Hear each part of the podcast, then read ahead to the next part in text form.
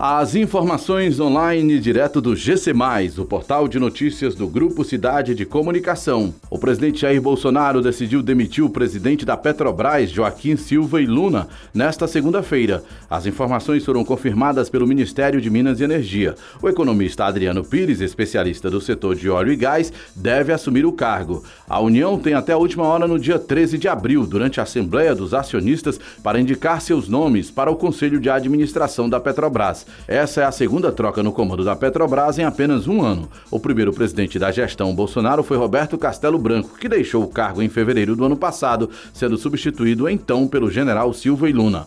Assim, Silva e Luna passa menos de um ano no cargo, saindo logo após Bolsonaro discordar da política de preço da estatal. Essa última consiste em repassar ao mercado interno as variações do dólar e do barril de petróleo. Quase uma semana após vir à tona a existência de um gabinete paralelo com a interferência de pastores do Ministério da Educação, o ministro Milton Ribeiro pediu demissão do cargo nesta segunda-feira.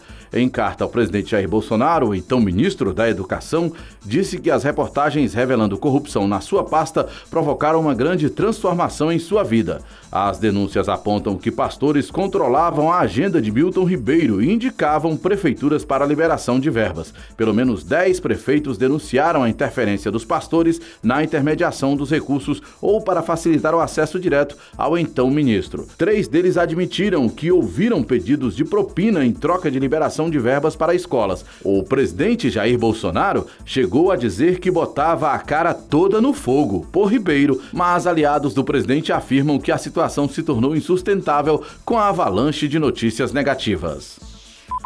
Horas após ser internado com desconforto, o presidente Jair Bolsonaro do PL recebeu alta médica do Hospital das Forças Armadas HFA em Brasília, na manhã desta terça-feira 29. O mandatário alegou ter sentido uma indisposição depois do almoço e deu entrada na unidade no fim da tarde desta segunda-feira 28, quando estava em um evento do Republicanos. A primeira-dama Michele Bolsonaro, que esteve na programação, chegou a tranquilizar a população, esclarecendo que o chefe do executivo passava bem. No último mês de janeiro, por conta de uma obstrução no intestino, Bolsonaro ficou dois dias internado no Hospital Vila Nova Star, na Zona Sul de São Paulo.